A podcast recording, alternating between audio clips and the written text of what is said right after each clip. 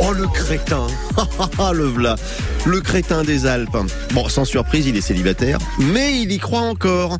Et il s'est donné comme objectif pour cet été de trouver l'amour. Et chaque matin, il vient nous conter ses succès. Enfin, ses tentatives de succès.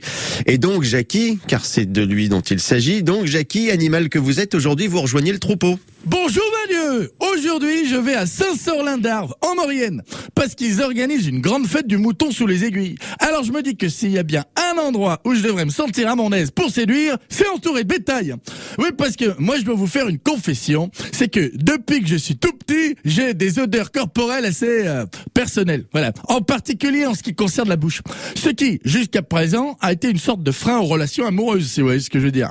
Il faut dire que des fois, je sens tellement fort de la bouche que je me demande si on m'a pas monté à l'envers. Ben, je vous jure, l'odeur, quand j'expire, il y a de quoi se demander s'il n'y a pas inversion entre la trachée et le côlon.